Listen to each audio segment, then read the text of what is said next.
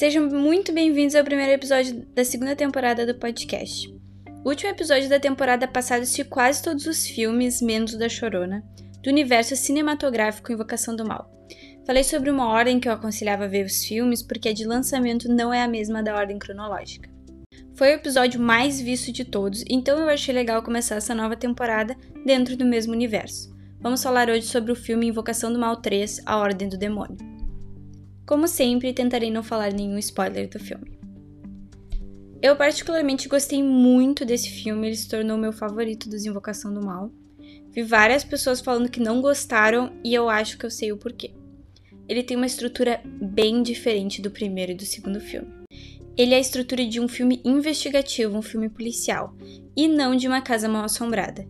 Vemos os Warren ajudar um adolescente a provar para a corte dos Estados Unidos que ele estava possuído por um demônio quando cometeu um assassinato. Assim como os outros casos, esse é baseado em algo que realmente aconteceu. Inclusive, é o primeiro caso judicial que ocorreu em solo americano que foi usado como prova a possessão. Particularmente, eu gostei muito da direção do filme.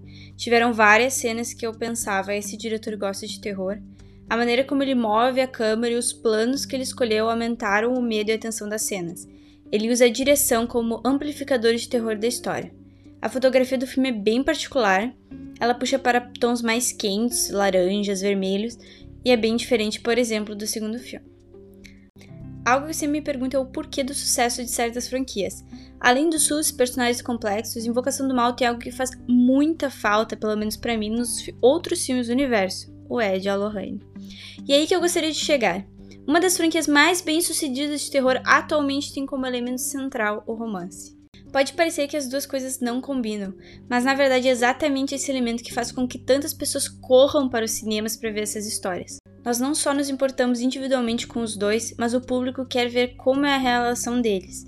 E eles exploram isso muito bem no terceiro filme, chegando até a mostrar como foi que eles se conheceram quando ainda eram adolescentes. Além disso, acompanhamos também um casal mais jovem que tenta lidar com os acontecimentos sobrenaturais à sua volta, que é o personagem principal da história, que foi o menino que está sendo acusado de assassinato. O romance está no centro do filme e ele dá um refresco numa trilogia que poderia ter ficado muito pacada e sem graça.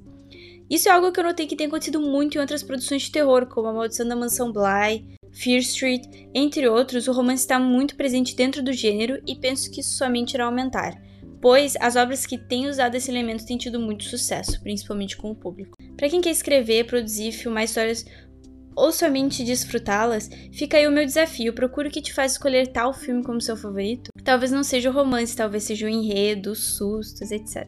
Mas uma coisa é certa, você se importa muito com os personagens e o que acontece com eles. Espero que tenham gostado do episódio e até mais.